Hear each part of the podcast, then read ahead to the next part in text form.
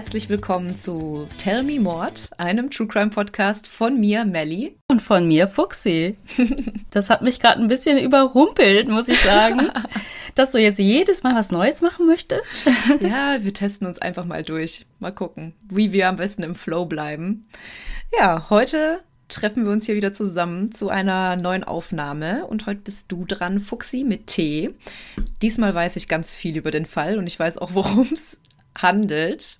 Ich finde halt einfach total krass, dass trotz die eine oder andere Doppelfolge wir schon fast das ganze Alphabet durchhaben. Es ist so heftig. Wir haben gerade unseren Plan gemacht für die nächsten Wochen, wie wir am besten mit den Aufnahmen und Schneiden und Co. hinterherkommen und sind irgendwie schon im neuen Jahr angelangt und sind dann einmal mit dem Alphabet komplett durch. Wie krass ist das?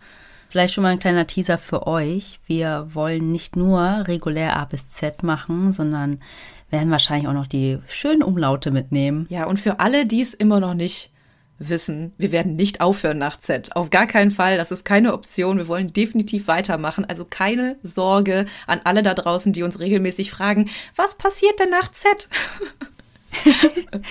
Neuer Staffel-Release. Genau, also es wird eine neue Staffel geben. Wir haben beschlossen, es eine Staffel zu nennen. Und vielleicht gibt es auch ein paar Änderungen danach, aber dazu dann später mehr. Wir wollen jetzt gar nicht zu viel anteasen. Das ist zwar mein Spezialgebiet, aber wir wollen es ja nicht ausreizen.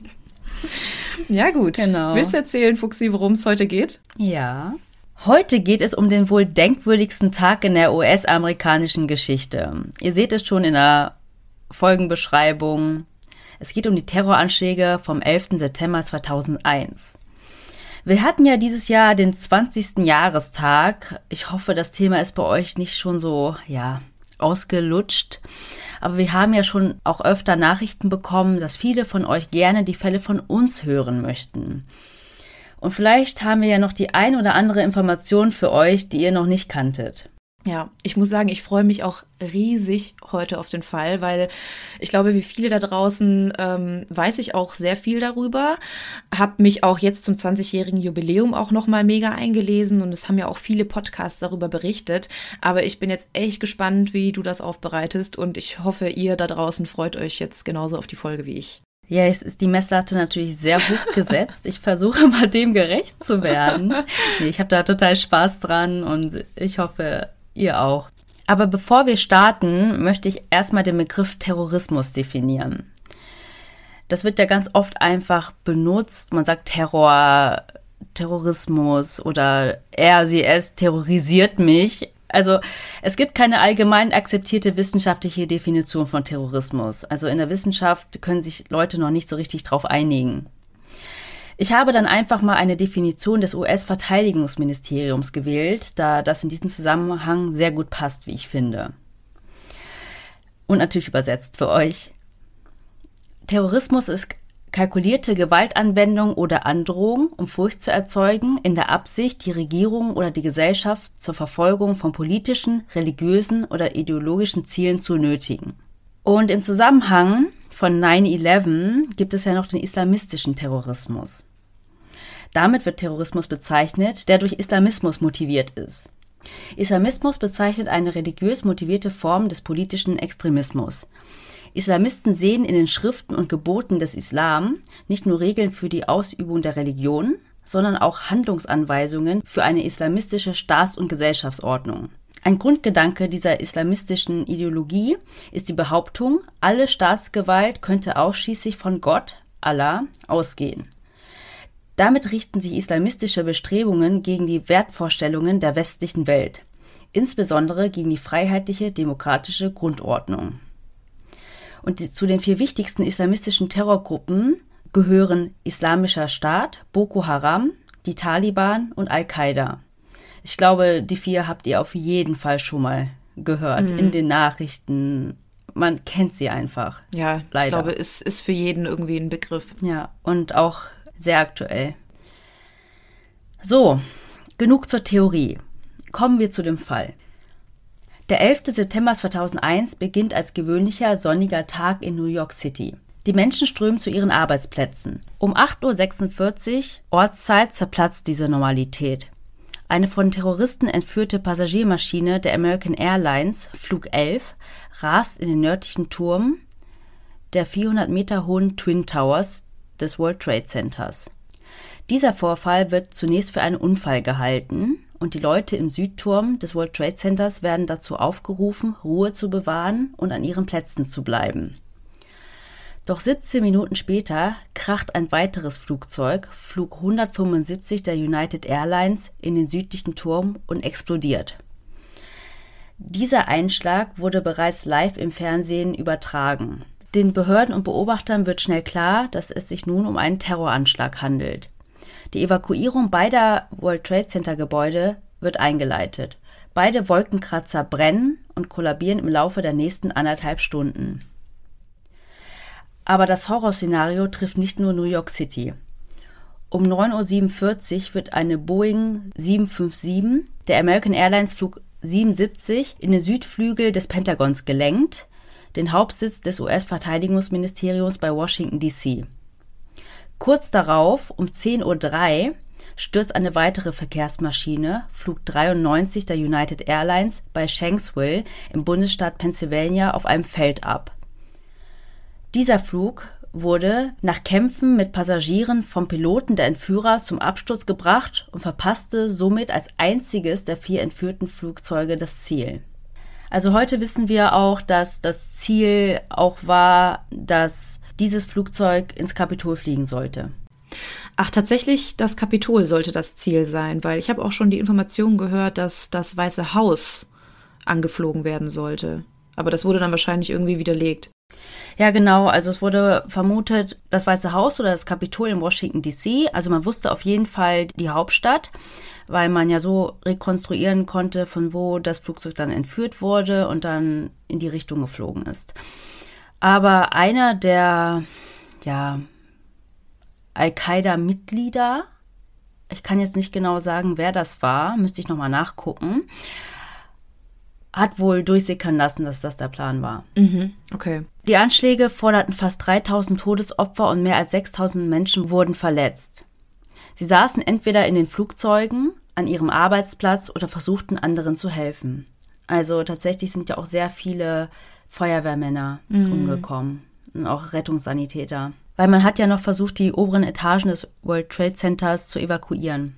Also man hat versucht, das habe ich in Dokus gesehen, noch irgendwie die Aufzüge wieder zu reparieren, Leute hochzuschicken und ja. Also über die Einschlagstelle sozusagen, also die Etagen, die da drüber mhm. liegen. Mhm. Genau. Und ich werde auch noch mal in die Story posten, die Dokus, die ich dazu gesehen habe, also die ich auch sehr gut fand.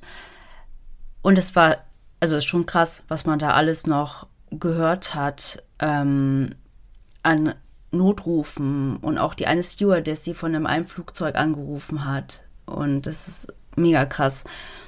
Und außerdem sterben noch tausende andere Menschen an den Spätfolgen der Attentate, zum Beispiel an Lungenkrebs aufgrund des giftigen Rauches, der mhm. eingeatmet wurde. Unmittelbar nach den Anschlägen proklamierte US-Präsident George W. Bush den Krieg gegen den Terror. Im Zuge der Militäroperation Enduring Freedom begann am 7. Oktober 2001 ein neuer Krieg in Afghanistan, wobei das Ziel verfolgt wurde, die seit 1996 herrschende Taliban-Regierung zu stürzen und Al-Qaida zu bekämpfen. Eine US-Spezialeinheit liquidierte Al-Qaida-Gründer Osama bin Laden dann im Rahmen der Operation Neptune Spear am 2. Mai 2011, also circa zehn Jahre später erst. Aber wer steckte hinter diesen Anschlägen? Das wissen wir jetzt natürlich auch schon. Diese Anschläge wurden vom islamistischen Terrornetzwerk Al-Qaida, was übersetzt die Basis heißt, unter der Führung von Osama bin Laden geplant und von 19 seiner Mitglieder verübt, darunter 15 Staatsangehörige Saudi-Arabiens. Sie sind in drei Fünfer-Teams und einem Vierer-Team in die Flugzeuge gestiegen und haben diese entführt und dann in die Gebäude gelenkt. Fachleute haben nämlich relativ schnell erkannt, dass nur eine global operierende Terrororganisation die Fähigkeit besitzen konnte, einen solch strategisch, operativ und logistisch perfekt geplanten Terroranschlag auszuführen. Ich meine, die wurden ja alle fast zur selben Zeit entführt und da reingelenkt. Und das hat ja auch jedes Mal geklappt, bis auf das eine Flugzeug, das dann zum Absturz gebracht wurde. Trotzdem wurde dieses Flugzeug entführt. Und die Fluginsassen sind dabei auch ums Leben gekommen. Mhm. Es hat tatsächlich bereits im Februar 1993 einen Versuch gegeben, das World Trade Center zu zerstören. Islamisten um den blinden Hassprediger Omar Abdel Rahman hatten in der Tiefgarage des Nordturms eine heftige Explosion herbeigeführt. Ein mit 600 Kilogramm Sprengstoff beladener LKW ist in die Tiefgarage gefahren und die Explosion hinterließ einen 30 Meter breiten Krater. Dabei wurden sechs Menschen getötet und mehr als 1000 wurden verletzt. Und nur glückliche Umstände und die Statik des Gebäudes und auch die Schwäche der Bombe verhinderten überhaupt, dass es schon damals zum Einsturz der Türme gekommen ist. Etwa sechs Jahre später, 1998, verübte die Al-Qaida zeitgleich zwei Anschläge auf die US-Botschaften in Kenia und Tansania. Bei diesen Anschlägen wurden über 200 Menschen getötet und über 4000 wurden verletzt. Also die Al-Qaida war eine permanente Bedrohung für die USA und sie rekrutierten weltweit. Die Frage war nicht, ob ein solcher Anschlag oder solche Anschläge passieren werden, sondern wann sie passieren würden. So, aber wie ist man überhaupt auf die Attentäter gekommen? Während in New York noch die Rettungsarbeiten liefen, sind beim FBI 7000 Ermittler bereits beauftragt worden, die Hintergründe des Anschlags aufzuklären. Und sie haben auch schnell erfolgt. Es gab schon am 12. September die ersten Hinweise. Also sie haben die Passagierlisten ausgewertet, weil sie ja wussten, dass die Entführer mit auf diesen Listen standen. Mhm. Und dann wurden auch schnell die ganzen Hintergrundinformationen zu den Leuten ausfindig gemacht und 15 der vom FBI ermittelten 19 Entführer vom 11. September waren Staatsbürger Saudi-Arabiens, das hatte ich ja eingangs schon gesagt. Zwei stammten aus den Vereinigten Arabischen Emiraten sowie jeweils ein Pilot aus Ägypten und dem Libanon. Was ich auch noch interessant fand, war, dass die auch alternative Schreibweisen veröffentlicht haben, damit es auch nicht zu Verwechslungen kommt. Weil wenn die einfach nur Namen veröffentlichen, kann es einfach sein, dass dein Nachbar auch mhm. so heißt ähm, oder hieß oder der da nicht mehr wohnt und dann kannst du nicht davon ausgehen, dass genau er das war. Ne? Und 2002 veröffentlichte das FBI weitere biografische Details über die Entführer. Nämlich stammten alle Attentäter aus wohlhabenden, angesehenen, eher säkular eingestellten Familien und genossen eine Ausbildung, die sie zu Auslandsstudien qualifizierte. Mhm. Und erst dort suchten und fanden sie dann Kontakte zu radikal-islamischen Predigern, mhm. die den Dschihad, den Heiligen Krieg, gegen den Westen propagierten. Also haben die sich im Ausland dann radikalisiert und gar nicht im Heimatland selbst? Ja, genau. Die meisten, ja, wie gesagt, hatten die Möglichkeit, im Ausland zu mhm. studieren, weil die Eltern ja. Geld hatten oder und die schicken ja dann gerne die Kinder ins Ausland zum Studieren. Ich kenne das ja auch aus Vietnam, da wird das ja auch sehr mhm. oft gemacht, weil man da einfach eine qualitativ bessere Bildung bekommt und auch höhere ja. Chancen dann auf einen guten Job hat, auch im ja. Ausland. Oder sie kommen halt zurück in ihr Heimatland. Heute wissen wir auch, dass drei der Attentäter in Hamburg gemeldet waren. Nämlich waren das die beiden Piloten der Flugzeuge, die ins World Trade Center geflogen sind. Mohammed Atta ist in den Nordturm geflogen und Marwan al-Shechi in den Südturm. Und der Pilot des abgestürzten Flugzeuges, Ziad Jarrah. Nachdem halt die Passagierlisten vom FBI ausgewertet worden sind und die Namen, die einen Bezug zu Deutschland hatten, also Wohnsitz Deutschland, an das BKA geschickt worden sind, fuhren noch in der gleichen Nacht Polizisten in Hamburg Süden, nämlich nach Harburg, in die Marienstraße 54. Dort ist nämlich eine Dreizimmerwohnung, die dem BKA und dem Verfassungsschutz bereits bekannt hm. ist. Dort waren Mohammed Atta und Marwan al-Shechi gemeldet. Als die Polizisten aber dort eintrafen, fanden sie eine verlassene Wohnung vor. Das haben die auch super gut in so einer Doku gezeigt, ich glaube vom ZDF, ZDF History mhm. oder so dass da nicht einfach schnell Leute ausgezogen sind, sondern die war extrem sauber geputzt, mhm. Glühbirnen waren rausgedreht, keine Fingerabdrücke mehr hinterlassen. Ach, krass. Aber die waren da noch gemeldet. Und mhm, mhm. okay. Ja gut, aber dann weiß man ja theoretisch, um wen sich's handelt, auch wenn es so reinlich hinterlassen worden ist. Aber du kannst dich Rückschlüsse darauf ziehen, wer noch ja, alles stimmt, da war. Ja, klar. Anhand von Fingerabdrücken. Ja. Weil da wurde auch eine Nachbarin interviewt. Also man muss dazu sagen, Hamburg Süden ist äh, nicht so die beste Gegend, äh, nicht sehr wohlhabend und auch nicht sehr schön. Da wurde eine Nachbarin interviewt, die auch erzählt hat, da sind Leute immer ein- und ausgegangen. Ähm, es war so wie so ein Treff Aha. von ja, dieser Gruppierung. Und die haben alle total durchgewechselt. Mal war der da gemeldet, mal der und dann wieder wer anders. Und ähm, das war so ein bisschen der Anlaufpunkt, wenn man in Hamburg angekommen mhm. ist. In Deutschland wird dann die Soko-Raster-Fahndung mit über 600 Ermittlern gegründet und auch FBI-Agenten treffen in Hamburg ein. Und die Frage, die sich stellt, ist natürlich, was hätte der Verfassungsschutz wissen mhm. müssen? über diese Leute? Hat es Anzeichen gegeben? Ja, vor allem, wenn die Wohnung ja sogar schon unter Beobachtung stand. Also müssen die ja schon irgendwie als Gefährder bekannt gewesen sein. Ja, die hatten halt nicht genug Hinweise oder keine konkreten Beweise, um die anzuklagen für, weiß nicht, Terrorismus mhm. oder sowas. Ähm, und schon gar nicht, dass sie da was, so was Großes planen in den USA, auf amerikanischem ja. Boden. Aber ich werde mal ein bisschen näher auf diese drei Männer eingehen und auch ein bisschen, wie sie das alles geplant haben. Und wie das alles so reibungslos ablaufen konnte. Mhm. Ohne dass das BKA oder das FBI oder die CIA irgendwer was davon mitbekommen hat. Also fangen wir an bei Mohammed Atta, der Entführer und dann Pilot des American Airlines Fluges 11, der in den Nordturm geflogen ist. Er wurde im Jahr 1968 geboren und ist in Kairo aufgewachsen, also in Ägypten. Er kommt aus einer gebildeten Familie. Sein Vater war Rechtsanwalt und die eine Schwester war auch Ärztin und die andere hat auch irgendwas Akademisches gemacht. Und der Vater schickt seinen einzigen Sohn in den Westen, um zu studieren. Davor in der Heimat hat er Bauwesen studiert und besuchte dort schon einen Deutschkurs. Mhm.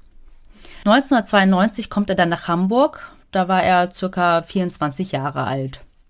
Sieben Jahre lang war er dann als Student für Stadtplanung an der TU Hamburg-Harburg eingeschrieben. Braucht man sieben Jahre dafür? Er war dafür eingeschrieben. Okay. Ich kenne auch einige Experten, die immer noch studieren. Inoffiziell. Ähm, das sollte jetzt keine Antwort darauf sein, dass wir das sind, falls das wiederum jemand dachte. Mohammed Atta sprach wohl sehr gut Deutsch.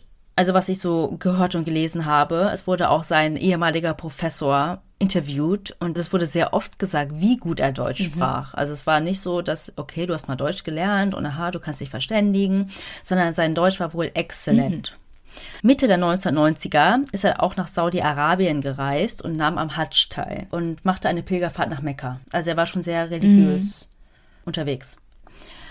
Und an der Uni gründet er dann die Islam AG. Was aber dort in hinter verschlossenen Türen ablief, war kein Austausch über die Religion und über den Koran, sondern dort wurden den Mitgliedern der Heilige Krieg, also der Dschihad, gegen die Ungläubigen gepredigt. Das Versprechen war, wer sich als Märtyrer im Dschihad opfert, wird im Paradies mit 70 Jungfrauen belohnt. Also das Zentrum dieser ganzen Hamburger Terrorzelle war die Wohnung in der Marienstraße, die Islam AG und auch die Al-Quds-Moschee in Hamburg. Und jetzt kommen wir zu dem zweiten Piloten, der mit dem United Airlines Flug 175 in den Südturm geflogen ist. Nämlich war das Marwan Al-Chechi.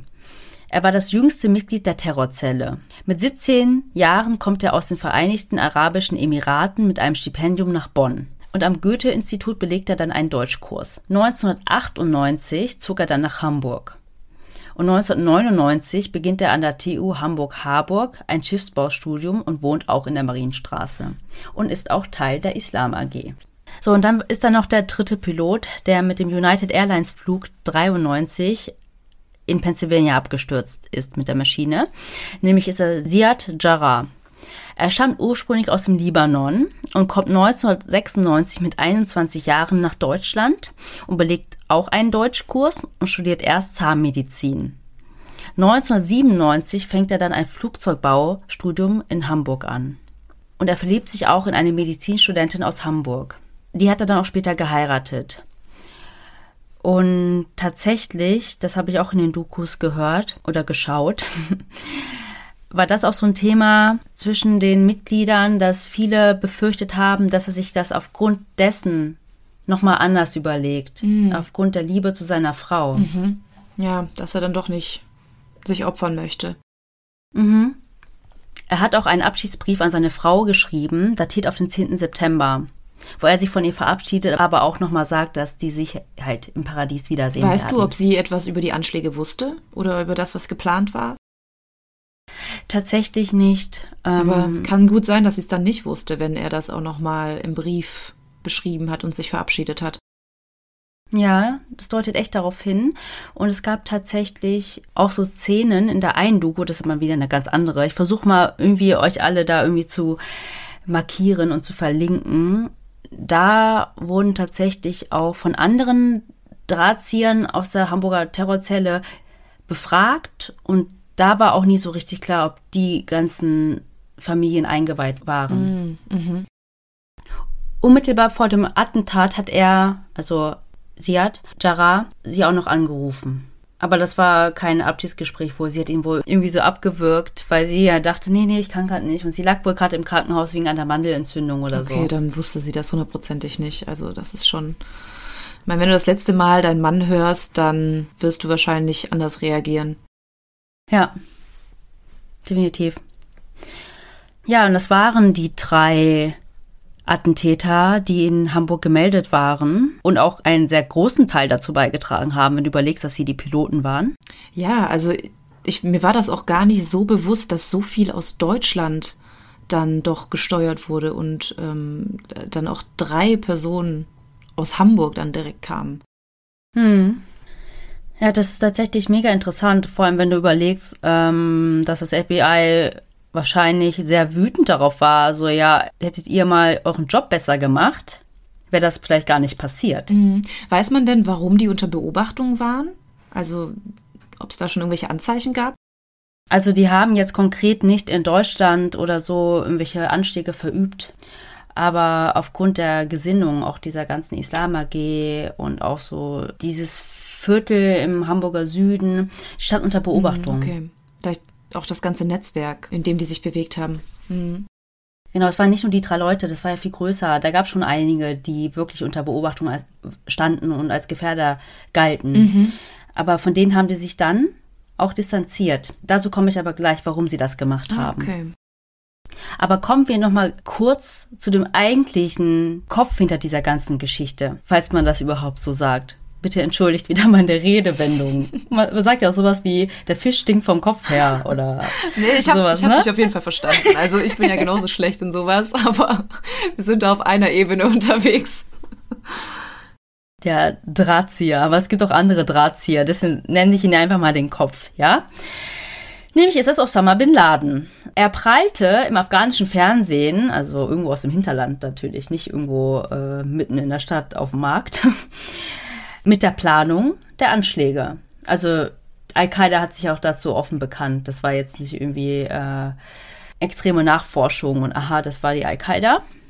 Osama bin Laden gründete 1988 zusammen mit weiteren Islamisten das Terrornetzwerk Al-Qaida.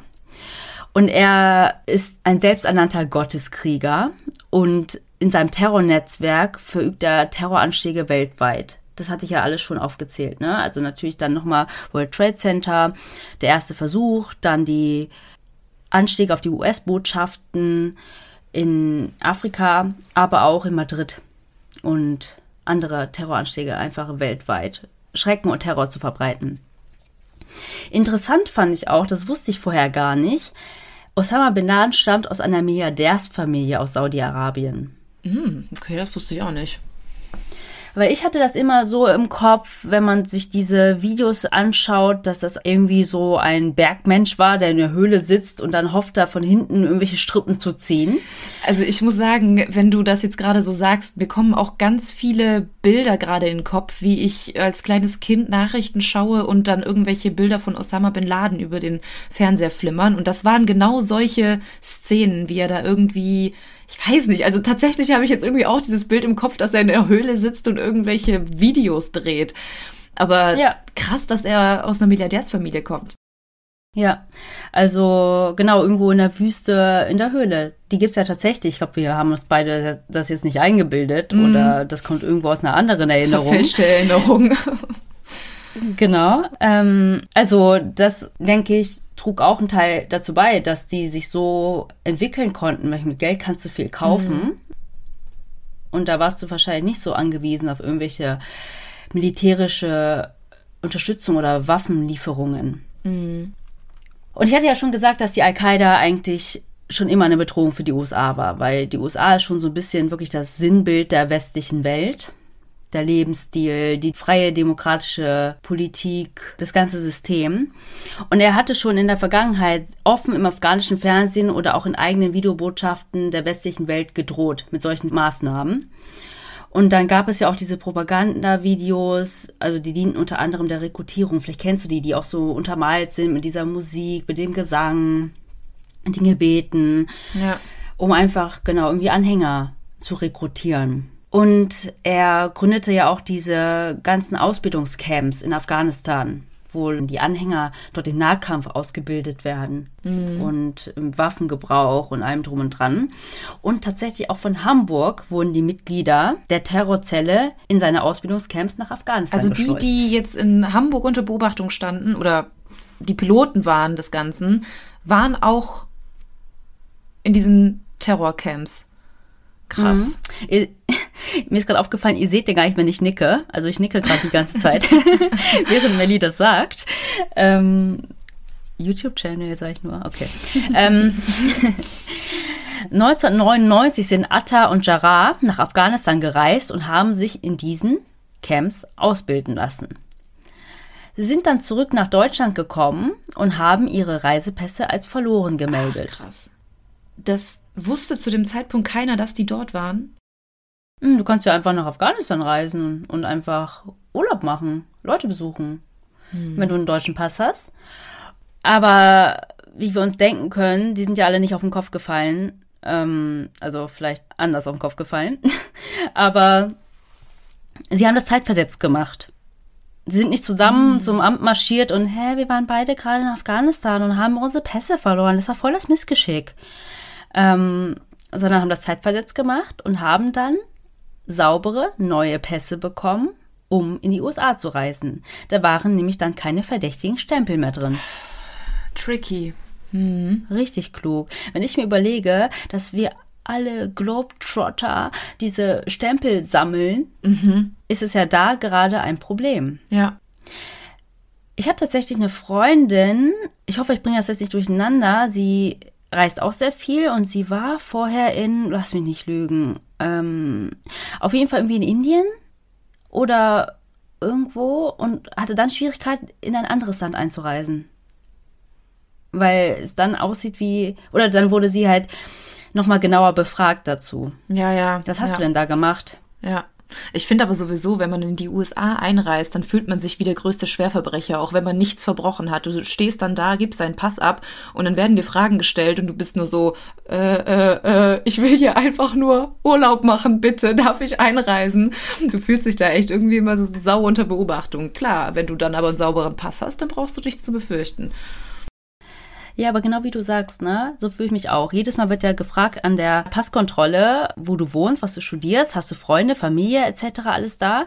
Und ich bin manchmal so verballert von dem Flug, dass ich das Gefühl habe, dass ich deswegen ganz komisch antworte und mich dadurch verdächtig mache. ja. Aber die möchten eigentlich nur wissen, ob du gesettelt bist in ja. Deutschland, damit du nicht auf die Idee kommst, dass es im Land der unbegrenzten Möglichkeiten schöner mhm. ist. Ich hatte es ja vorhin schon so angedeutet, ne? Als die beiden dann nach Deutschland zurückgekehrt sind, also Atta und Jarrah, haben sie ihr Aussehen und Verhalten radikal geändert. Sie haben sich ihre Bärte abgeschnitten, haben einen westlichen Kleidungsstil bevorzugt und mieden Besuche in als radikal bekannte Moscheen und distanzierten sich von radikal eingestuften Islamisten wie zum Beispiel Muhammad Haidar Samar um nicht ins Visier von Sicherheitsorganen zu geraten. Wie lange hatten die denn geplant, in Amerika zu bleiben? Oder weiß man das gar nicht? Oder wie lange waren die? Gleich. Ah, okay. nee, ähm, also ich fand es in dem Sinne interessant, das hatte ich halt auch nicht so im Kopf, das konnte man aber auch in den Dokus sehr gut sehen. Die hatten ja wirklich totalen Vollbart dann und hatten auch diese Gewänder und alles an. Vor allem, als sie da auch ähm, in Mekka waren Ja. oder in diesen Camps oder auch so auf Hochzeiten und so. Die waren ja alle sehr traditionell gekleidet, aber die haben das halt komplett abgelegt. Vor allem mit einem schönen, sauberen Pass reiste er in Amerika ein. Schön als Touri, in seinen Touri-Klamotten. Ja, kann ich mir schon gut vorstellen. Ja, und Marwan al-Shechi, das ist ja der dritte im Bunde, macht sich mit Flugzeugen vertraut und bestellt ein Video über die Bedienung von Passagierflugzeugen und auch eine Software für einen Flugzeugsimulator. Also ohne Scheiß, ne? Das wäre eine Frage gewesen, die wollte ich dich am Anfang schon fragen, ob das alles Piloten waren. Aber als du dann gesagt hast, was die studiert haben, da war das so abwegig. Ich dachte, das kommt jetzt sowieso raus. Also krass, kannst du dir das einfach so beibringen über Flugsimulatoren und YouTube-Videos? Also how to, weiß ich nicht, fly a Boeing 767 oder was? Ich muss gerade ein bisschen lachen, weil, also entweder habe ich was chronologisch nicht richtig erzählt, aber die haben schon Flugstunden genommen. Das kommt gleich. Ah, Aber okay. die haben sie in den USA genommen. Ah, okay, gut. Gut, Ja, ich dachte schon ähm. so, du guckst dir so ein paar YouTube-Videos an, so, ey Leute, kein Problem, ich bringe das Flugzeug sicher an den Boden oder wo auch immer hin. Nee, nee, das ist auf jeden Fall, da gehört schon einiges dazu. Okay. Aber dass du dir halt ein Video anguckst, wie auch, ne, die- ganzen Schalter und sowas, das kannst du ja auch als Laie tun, wenn dich das einfach nur interessiert und du ein bisschen fanat bist in Ja, ja. Flugzeuge. Ja. So modellbaumäßig und gibt's ja so ein paar. Ab Mai 2000 reisen dann die Attentäter in die USA. Also es war schon mehr als ein Jahr vorher. Nur einer von ihnen, den habe ich jetzt noch nicht genannt, Ramsi Benalship, bekommt von den Behörden kein Visa für die Einreise in die USA. Er sollte der Pilot sein für den Flug ins Pentagon. Das ist wieder das andere Flugzeug gewesen. Ich hatte ja nur äh, die beiden genannt, Al-Shechi und Atta, die mit den Flugzeugen in die Türme geflogen sind. Dann Jarrah, der in Pennsylvania dann abgestürzt ist. Und dann gab es ja noch das Flugzeug, das ins Pentagon geflogen ist. Und dieses Flugzeug sollte Ramsi Benalship fliegen, aber er hat kein Visum bekommen. Deswegen hat Bin Laden dann einen anderen Landsmann von ihm, also auch aus Saudi-Arabien, als Ersatz benannt, nämlich Hani Hanschur. Und der hat nämlich bereits in den USA studiert. Also er war nicht Teil der Hamburger Terrorzelle. Aber so nochmal, das war der vierte Pilot. Genau, sie sind dann in die USA gereist, nach Florida und haben dann in Florida in Flugzeugschulen gelernt, wie sie mit Kleinflugzeugen fliegen. Also sie haben sich dort wirklich als Kleinflugzeugpiloten ausbilden lassen. Und in diesen Maschinen haben sie dann die Grundlagen des Fliegens gelernt. Also so diese kleineren Maschinen, die man ja auch so sieht, ne, so ho- hobbymäßig. Ähm, aber wie man eine große Boeing steuert, lernen sie dann eben in diesen Flugzeugsimulatoren. Und dann gab es noch so einen kleinen zynischen Kommentar in der einen Doku. Sie hatten ja auch gar kein Interesse an Start und Landung der Maschinen, sondern nur am Kurvenfliegen. Dann, mehr als ein Jahr später, am Morgen des 11. September 2001, steigen 19 Terroristen in vier Linienmaschinen ein. Was dann passierte, wissen wir ja heute. Zumindest ist dies die offizielle Version der Terroranschläge. So, und jetzt kommen wir zu den Verschwörungstheorien, die es rund um 9-11 gibt. Viele Menschen, also 30 Prozent der Amerikaner, glauben, dass es die Amerikaner selbst gewesen sind, beziehungsweise die US-Regierung. Sie denken, in offiziellen Studien zum 11. September wurden Daten verfälscht, Informationen verschwiegen oder zurückgehalten, wichtige Zeugen mundtot gemacht, Fakten verschleiert oder Beweise vernichtet.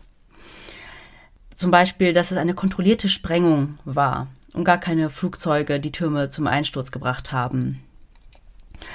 Die These lautet dann nämlich, die beiden Türme des World Trade Centers hätten so nicht einstürzen können, nur weil Flugzeuge oben in die Stockwerke reinfliegen. Das habe ich mal jetzt mal salopp einfach mal zitiert. Denn die Türme waren ja, wie ich auch schon vorhin gesagt habe, über 400 Meter hoch und es waren auch nur mittelgroße Flugzeuge. Im Zentrum der 9-11 Truth Bewegung steht ihre Parole 9-11 was an inside job. Und da gibt es zwei Strömungen. Einmal die Lee Hop Bewegung. Lee Hop steht für Let it happen on purpose. Also, dass die US-Regierung es gewusst hat und bewusst nichts getan hat. Es soll nämlich unter anderem Warnungen über die Flugzeugausbildung der Attentäter gegeben haben und dass es auch gezielte Anschlagspläne gegeben hat. Dann auf der anderen Seite gibt es die MIHOP-Bewegung. MIHOP steht für Made It Happen on Purpose, also eine wirklich aktive Beteiligung der USA, zum Beispiel, dass sie die Flugzeuge selbst reingesteuert haben oder die Sprengung verursacht haben oder auch, dass es keine Flugzeuge gegeben hat, sondern die TV-Bilder nachbearbeitet worden sind. Du hast vergessen, dass es noch Hologramme gewesen sein können. Stimmt. Das, das, war ja die Meinung von Mark Grennan aus unserer MMS-Folge. Fall Q, falls ihr da mal reinhören möchtet, wenn ihr das nicht schon getan habt. Ähm, aber alle Lager sehen das gleiche Motiv, nämlich die USA wollten eh in den Nahen Osten einmarschieren und haben nur einen Grund mhm. gebraucht. 2008 gab es dann auch eine weltweite Umfrage darüber, wer der Verursacher der Anschläge gewesen ist. 46 Prozent sagen, es war die Al-Qaida, so wie offiziell auch bestätigt. 25 Prozent sagen, sie haben keine Ahnung. 15 Prozent sagen, es war die USA selbst. 7 Prozent sagen andere und 7 Prozent Israel. Also immer schwingt da so ein bisschen Antisemitismus es war mit. Israel. Mhm. Genau. Und da wir in Deutschland leben, vielleicht auch noch interessant, in Deutschland glaubten der Umfrage zufolge 64 Prozent der Menschen, dass Al-Qaida die Taten verübt hat und 23 Prozent sehen die Schuld bei der US-Regierung. Also das sieht jetzt so aus wie, okay, das ist die Mehrheit, aber trotzdem ist das ganz schön viel, wenn 23 Prozent der Menschen denken, es war die US-Regierung selbst. Mhm. So eine Tragödie, so ein Akt. Ja, ja, das ist ja wirklich bis heute einer der schlimmsten Tage in der US-Geschichte. Und dass das die eigene Regierung zu verursachen hat, das ist schon ein crazy Denken. Ja, oder hätte es nicht was Kleineres gereicht, um da einzumarschieren? Müssten das echt in Lower Manhattan die beiden Türme sein, wo so viele Tote und Verletzte und aber wahrscheinlich the bigger the better. Mhm. Aber ich will ja auch nicht so klingen, als ob ich daran glaube. Also was ich jetzt alles hier so wiedergebe an Argumenten, sind nicht meine. Ich werde mal ein paar Argumente aufzählen, die laut der 9-11 Truth-Bewegung dafür sprechen, dass es eine gezielte Sprengung gegeben haben muss oder gegeben hat. Erstens, Stahl kann nicht schmelzen bei den Temperaturen, die davor geherrscht haben. Das stimmt allerdings, dass ähm, das Kerosin, was dort gebrannt hat, wohl nur so 800 Grad Celsius hatte und Baustahl erst bei 1500 Grad Celsius schmilzt. Aber man darf ja nicht außer Acht lassen, dass es oben noch diese Winde gegeben hat, die das Feuer da verstärkt haben. Und die Stabilität ist ja entscheidend. Mhm. Also man hat ja, muss ja nicht gesehen, schmelzen. Ja. Genau, wie das dann äh, eingekracht ist. Und wenn oben das Gerüst instabil wird, ist das eine zusätzliche Last für die unteren Stockwerke. Und man sieht ja auch, dass das in sich eingesunken ist und nicht umgekippt ist oder ja, so. Ja, ja, eben. Also wie gesagt, es muss ja nicht schmelzen, um instabil zu werden. Also auch die Schmiede aus dem Mittelalter haben ja auch nicht das äh, Eisen geschmolzen, sondern haben es ja nur biegbar gemacht. Genau. Dann hat man auch in den Videoaufnahmen und auch bei der Live-Übertragung gesehen, dass an den Seiten der Türme Staubwolken seitlich ausgetreten sind. Und das sah für einige Sprengungsexperten aus wie eine Sprengung. Aber das kann wiederum auch widerlegt werden, dass der Druck einfach ausweichen muss. Es brennt da ja drin und dass dann einfach die Fenster da sind und dann weicht mhm. halt. Das ist der geringste Widerstand. Alles. Ja. Wo sollst du hin? Hoch kannst nicht, runter auch nicht. Genau. Und das World Trade Center, das wissen ja auch einige nicht, besteht ja nicht nur aus den zwei Türmen. Es gibt ja noch die anderen Gebäude drumherum. Es gibt zum Beispiel das World Trade Center Gebäude 7, das ist einer der niedrigsten und dieses ist auch eingestürzt. Wie kann das denn sein? Da ist ja nichts reingeflogen, hieß es dann. Aber Untersuchungen haben dann noch ergeben, dass es dort gebrannt hat einfach und deswegen das Gebäude letztendlich eingestürzt ist. So, aber warum glauben Menschen überhaupt an Verschwörungstheorien? Also, wir haben uns ja auch schon bei der Q-Folge gefragt, warum glauben manche Menschen überhaupt an Dinge, die rational und logisch nicht ähm, nachzuvollziehen sind oder auch in der G-Folge. nee, aber dazu sagen Wissenschaftler und Experten, dass viele in Verschwörungstheorien Erklärungen finden für die Komplexität mancher Sachverhalte. Also, dass sie überfordert sind, wenn bestimmte Sachverhalte einfach so kompliziert sind und sie sich für einen selber nicht sofort erklären lassen und das Geschehene einfach nicht greifbar ist. Also wie konnte das passieren, dass es so logistisch gut geplant war, dass gleichzeitig diese ganzen Flugzeuge da reingeflogen sind. Mhm. Das geht nicht, das kann nicht sein. Warum passiert uns das? Und dann muss es doch vielleicht irgendwie ja. was anderes sein. Das ist für viele, ich sag mal, die in einem kleinen Kosmos unterwegs sind, sehr, sehr schwer zu greifen, dass sowas, so eine Komplexität von so einem Plan so aufgehen kann. Also ich glaube, perfektes Beispiel ist jetzt heutzutage das Thema Corona. Das ist ja auch für viele einfach so nicht greifbar. Äh, das wird übertragen, man sieht es nicht und für viele bietet das ja auch sieht man ja draußen an den ganzen Bewegungen Raum für Verschwörungstheorien. Und so ist es ja bei so Geschehnissen auch immer. Also lass ein, zwei Stunden nach so einem Attentat vergehen und du wirst die ersten Verschwörungstheorien haben. Das Hirn sucht sich einfach die einfachste Lösung. Also man sagt ja auch, dass jemand, der an eine Verschwörungstheorie glaubt, mit sehr hoher Wahrscheinlichkeit auch an andere glauben mhm. wird. Und da gab es tatsächlich auch so Parallelen, dass Leute, die Corona leugnen oder da eine Verschwörung sehen, auch sehr empfänglich sind eben für 9-11 Verschwörungstheorien. Ja, aber es ist genau. auch oft so, dass wenn du auf der Suche nach so Theorien bist und danach googelst oder auf YouTube unterwegs bist, der Algorithmus dir irgendwann nur noch diese Videos ausspuckt. Und dann geht es ja auch nicht nur um 9-11, sondern dann geht es plötzlich um Queen Elizabeth, die Babys tötet und ihr Blut trinkt. Also da bist du dann schnell in diesem Circle drin. Ja, du bist dann auch so, das nennt man auch, ähm, dadurch, dass ich jetzt nicht so glänzen konnte bei dem Pressekodex-Kommentar von mir, äh, sowas nennt sich in der Wissenschaft ja auch Echo-Chambers. Also, dass du dich nur in solchen Kreisen bewegst oder dich nur da informierst, wo dann quasi in einem Echo deine eigene Meinung wiedergegeben genau, wird. Ja. Dass man gar nicht irgendwie erst reinschaut in gegensätzliche Meinungen, gegensätzliche Argumente. Mhm damit kannst du dich ja quasi nicht bestätigen. Nee, genau. Aber welche Leute sind denn so anfällig für Verschwörungstheorien? Also, die Wissenschaft zeigt, es sind meistens Leute mit niedrigeren Bildungsstand, Leute, die schnell gelangweilt sind, ein bisschen ja, Aufregung suchen quasi, narzisstisch veranlagt sind, ein Bedürfnis nach Einzigartigkeit haben und zu Verfolgungswahn neigen. Weitere Merkmale sind Ekozentrismus, Religiosität und dass sie oft das Gefühl haben, dass sie ungerecht behandelt werden und abgehängt werden. Und solche Leute haben auch eine gewisse Nähe zu populistischen und extremen politischen Positionen und haben generell ein Misstrauen gegenüber Autoritäten. Also dieses typische, das einfache Volk gegen die bösen Eliten, also wir Kleinen da unten und die Bösen da oben. Das hatten wir auch schon so oft, glaube ich, in unseren Podcasts, mhm. wenn es um so Verschwörungen ging. Ja.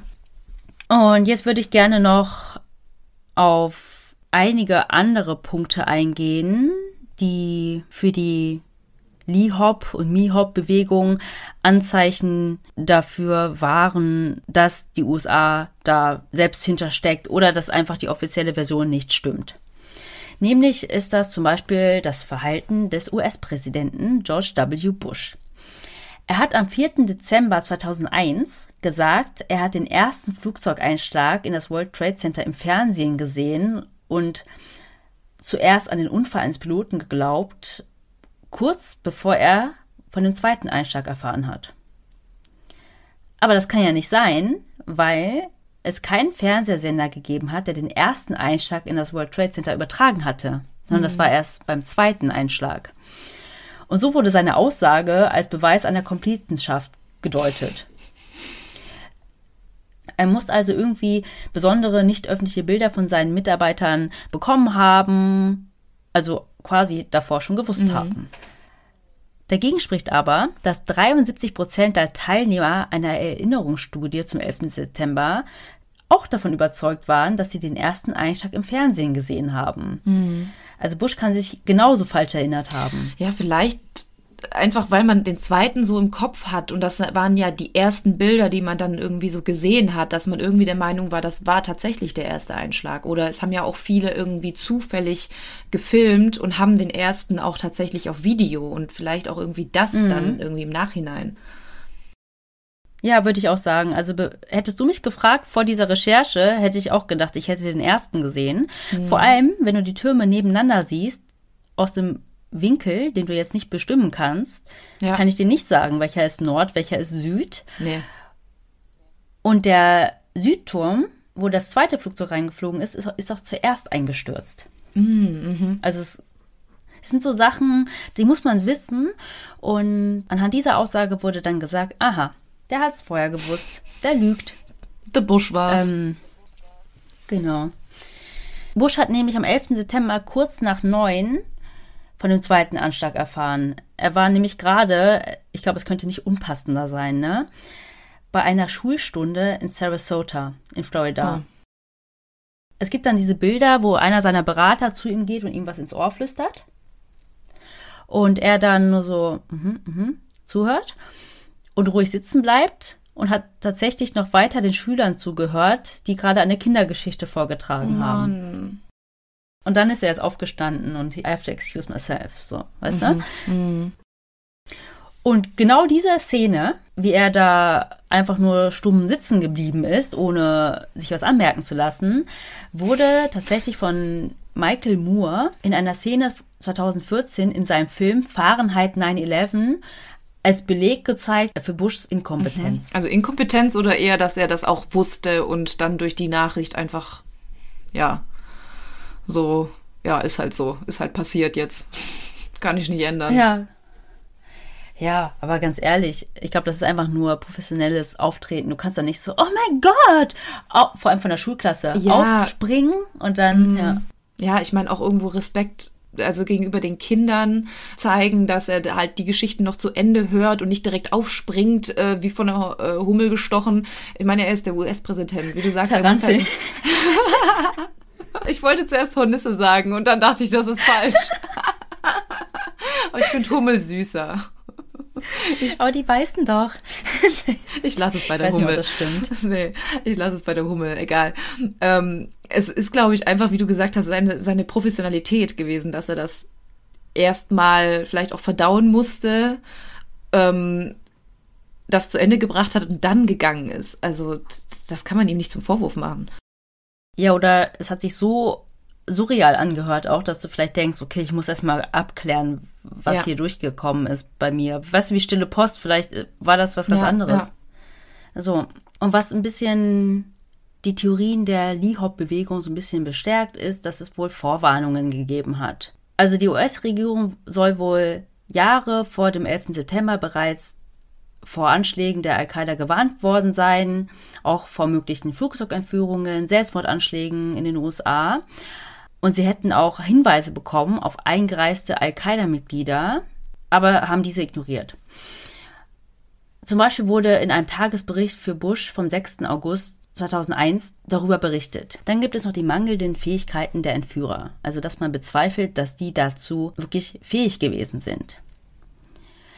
Weil oft wurde bezweifelt, dass 19 Entführer es geschafft haben, diese Flugzeuge zu entführen und nur mit Teppichmessern bewaffnet waren.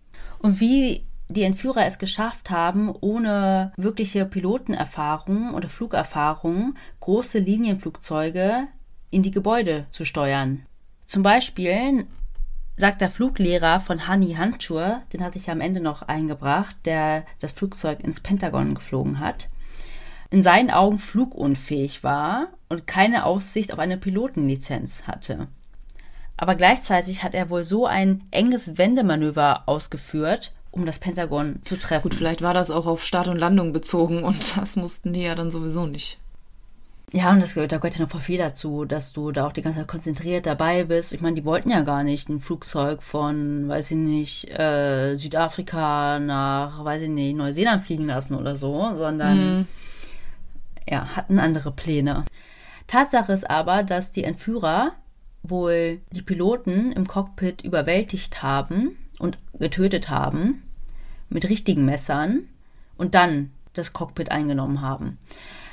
Früher gab es ja auch noch nicht diese Regel, dass drei Leute im Cockpit sein müssen. Ja. Das war doch nach diesem German genau, Wings. Genau, nach diesem Unfall, nachdem der das. Unfall da. Mhm.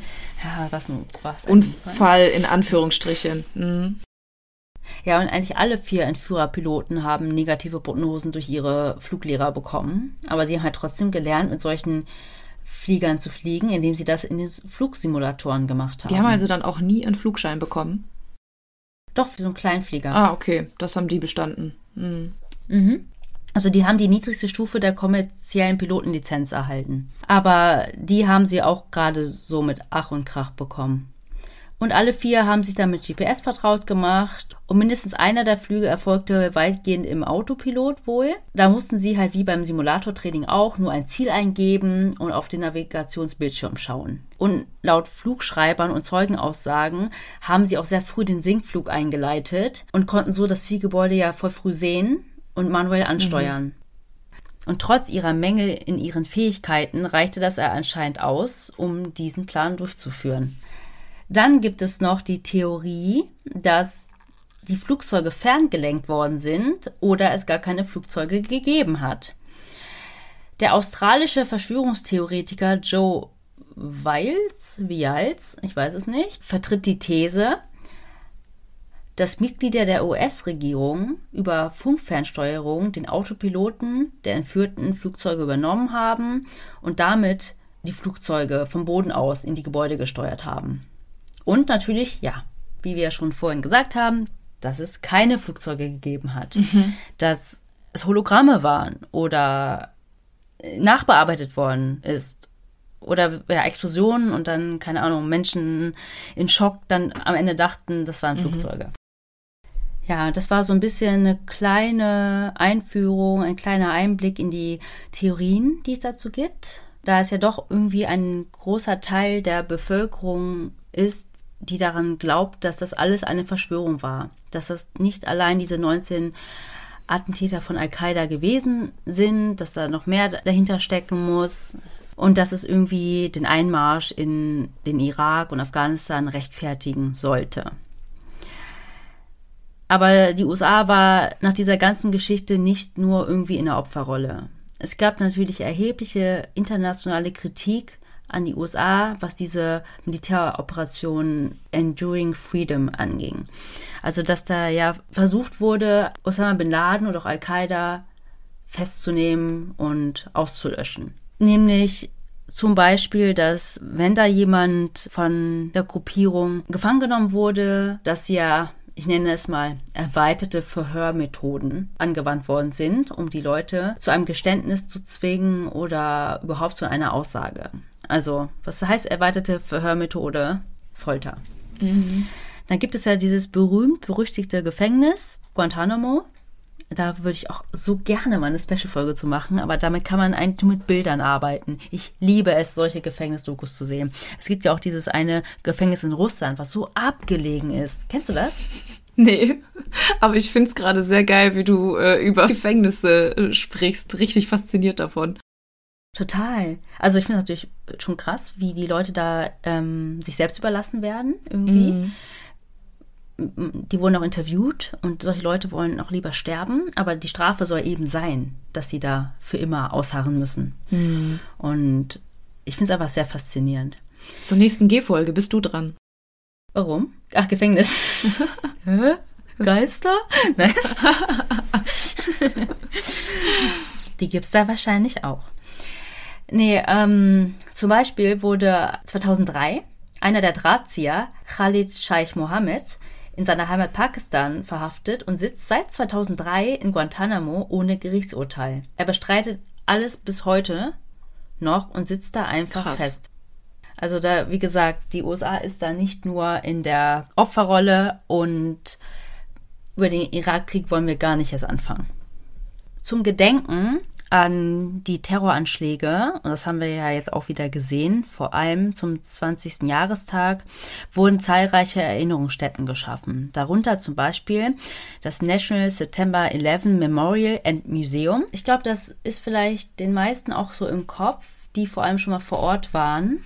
Ich finde das auch so schön, nämlich ist das so ein Wasserpool, sind zwei Wasserpools. Einmal da, wo der Nordturm stand und einmal, wo der Südturm stand. Und das ist wie so ein Wasserbecken. Mhm. Da fließt so das Wasser rein. Und dann auf Hüfthöhe am Rand sind dann in Stein oder Marmor gemeißelt alle Namen mhm. der Opfer. Und da gab es auch so traurig, stand da irgendein Frauenname and her unborn child. Oh, das hat oh. mir so das Herz zerrissen. Und es ist einfach, weiß ich, die Atmosphäre da, klar sind viele Touris, Fotos und so, ne, aber da haben auch viele Leute trotzdem irgendwie Respekt. Also das ist kein Brunnen, wo Leute mal einfach Müll reinwerfen. Das mm. ist da mhm. ganz anders einfach, ne? Mhm. Ich kenne das auch nur von Videos und ich muss sagen, selbst da hatte ich so ein ganz beklemmendes Gefühl und, und sehr andächtig. Also ich glaube schon, wenn man da ist, das ist schon irgendwie auch eine besondere Atmosphäre. Ja, und da ran grenzt dann auch, also dann gehst du noch durch so, so einen Übergang und Liberty Park und so und dann ist da auch noch das Museum, das, ich weiß nicht in welchem Jahr, aber von Barack Obama dann eröffnet wurde. Dann gibt es noch das Pentagon Memorial und auch das Flight 93 National Memorial. Und da, wo generell die ganzen World Trade Center Gebäude standen, also auf dem Ground Zero, steht heute das One World Trade Center. Das hieß bis März 2009 noch Freedom Tower und ist nun 531,3 Meter hoch und ist heute das höchste Gebäude der Vereinigten Staaten und aktuell das siebthöchste Gebäude der Welt. Und was man auch kennt äh, von Bildern, ich dachte immer, das wäre irgendwie gefaked oder irgendwie nachbearbeitet. Seit dem 11. März 2002, also genau sechs Monate nach den Anschlägen, erleuchtete erstmals das Tribute in Light am Nachthimmel von New York.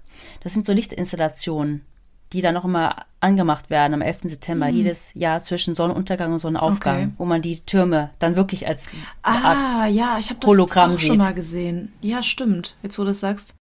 Ja, und ich hatte ja ganz kurz angerissen, dass diese Terroranschläge auch gesundheitliche Folgen hatten für Tausende danach. Also es sind quasi nicht nur die Tote gewesen, die da an dem Tag gestorben sind und verletzt worden sind, sondern auch wirklich Lungenkrebs hatten. Man sieht ja wirklich in diesen Dokus auch sehr gut, wie dieser ganze Rauch durch die Straßen gefegt ist, der Staub und ja, und da kann ich eine Doku von Arte empfehlen mit dem Titel 9-11 überlebt und krank an Leib und Seele. Also da interviewen sie auch Leute, Feuerwehrmänner, die das überlebt haben, wie sie jetzt an Krebs erkrankt sind, wie sie auch posttraumatische Belastungsstörungen haben. Also wirklich sehenswert. Wir werden euch das auch diesmal direkt in die Story posten, wenn nicht sogar in den Posts selber, die wir ja immer dazu teilen. Und was kann man sagen? Dieser Tag war so grausam und ist mit dieser Tragödie in die Geschichte, ja, nicht nur der US-Amerikaner, sondern eigentlich auch der Welt eingegangen. Aber es muss auch gesagt werden, dass irgendwie auch viel Menschlichkeit gezeigt wurde. Also Menschen aller Hautfarbe, Nationalitäten und Geschlechter halfen den Menschen, die Hilfe gebraucht haben. Das äh, hat man auch sehr schön gesehen, was alles in den Tagen danach passiert ist. Das haben wir ja auch gesehen, als es die Flutkatastrophe jetzt kürzlich in NRW gegeben hat. Also an den Tagen nach den Anschlägen gab es zahlreiche Angebote und Aktionen, um den Opfern zu helfen. Es gab Blutspenden, kostenfreie Hotelbenutzung, medizinische Versorgung, Medikamente für Menschen ohne Aufenthaltsnachweis. Also ne, mm. sind sonst nicht an Medikamente gekommen. Solche Sachen. Dann gab es ähm, im Nachhinein auch viele Benefizkonzerte, die veranstaltet worden sind, um die Einnahmen dann zu spenden. Es gab Hilfsfonds ähm, und auch viele Selbsthilfegruppen. So, und das war's tatsächlich jetzt mit dem Fall 9-11. Ich muss sagen, ich habe jetzt echt noch mal ein paar neue Infos rausgehört. Also wie gesagt, ich habe mich auch schon ewig mit diesem Fall beschäftigt und zu jedem neuen Jahrestag kommen neue Dokus und ähm, neue Podcasts dazu raus. Und das war jetzt echt mal interessant, auch die Hintergründe der Attentäter selbst, dass das alles in Hamburg quasi organisiert wurde ähm, oder sich da zusammengetroffen wurde, fand ich echt interessant, habe ich auch so noch nicht gehört und auch das mit den Flugstunden und Co. Also es waren echt so ein paar neue Infos, was mir vorher auch einfach nicht bewusst war. Also fand ich super interessant. Ich denke, für euch da draußen waren das auch noch mal ein paar neue Infos und ich bin echt gespannt, was ihr dazu sagt ähm, über die Aufarbeitung. War jetzt echt heavy, war echt krass, aber ich fand es echt gut, dass wir das gemacht haben ähm, oder dass du das gemacht hast, jetzt auch noch in dem Monat, wo sich das alles zum 20. Mal jährt. Und ja, bin echt mal auf eure Kommentare da draußen gespannt. Aber wie immer, nach unseren Fällen, also ich weiß nicht, wie es dir geht, also ich habe jetzt so ein leicht bedrückendes Gefühl, aber um uns da jetzt so ein bisschen rauszuholen, würden wir gerne wieder zu unserer Rubrik kommen. Und zwar grüßen wir heute die liebe Jamie. Du hast uns ähm, eine E-Mail geschrieben über unsere E-Mail-Adresse tellmemorepodcast.gmail.com für alle da draußen, die uns auch gerne über diesen Wege schreiben möchten. Und du hast uns geschrieben, dass du normalerweise immer nur die ersten Folgen von Podcasts hörst und dich danach direkt entscheidest, ob das was für dich ist oder nicht. Und umso größer ist das Kompliment an uns, dass du bei uns hängen geblieben bist und uns tatsächlich seitdem weiterhörst und sogar komplett durchgesuchtet hast. Also du bist bei der letzten Folge angekommen und wartest jetzt auf die nächsten. Ich finde auch, dass es ein total gutes Kompliment ist. Das haben wir schon öfter gehört, dieses, ja, ich bin eigentlich total kritisch, aber ihr gefällt mir. Ja, das finde ich auch echt cool. Das ist schön, ja. Vor allem wurden auch unsere Versprecher als menschlich dargestellt und ich muss jetzt lachen, weil ich, weil wir jetzt in dieser Folge echt ein paar Versprecher und ein paar dumme Sätze hatten, aber es ist echt schön zu hören, dass euch das da draußen gefällt und ähm, ja, ihr uns dadurch gerne hört. Also, liebe Jamie, fühl dich gegrüßt und ja, wir hoffen, dass wir dir mit unserem Gruß eine kleine Freude machen konnten. Ich sag nur, ihr Vater gestorben wurde.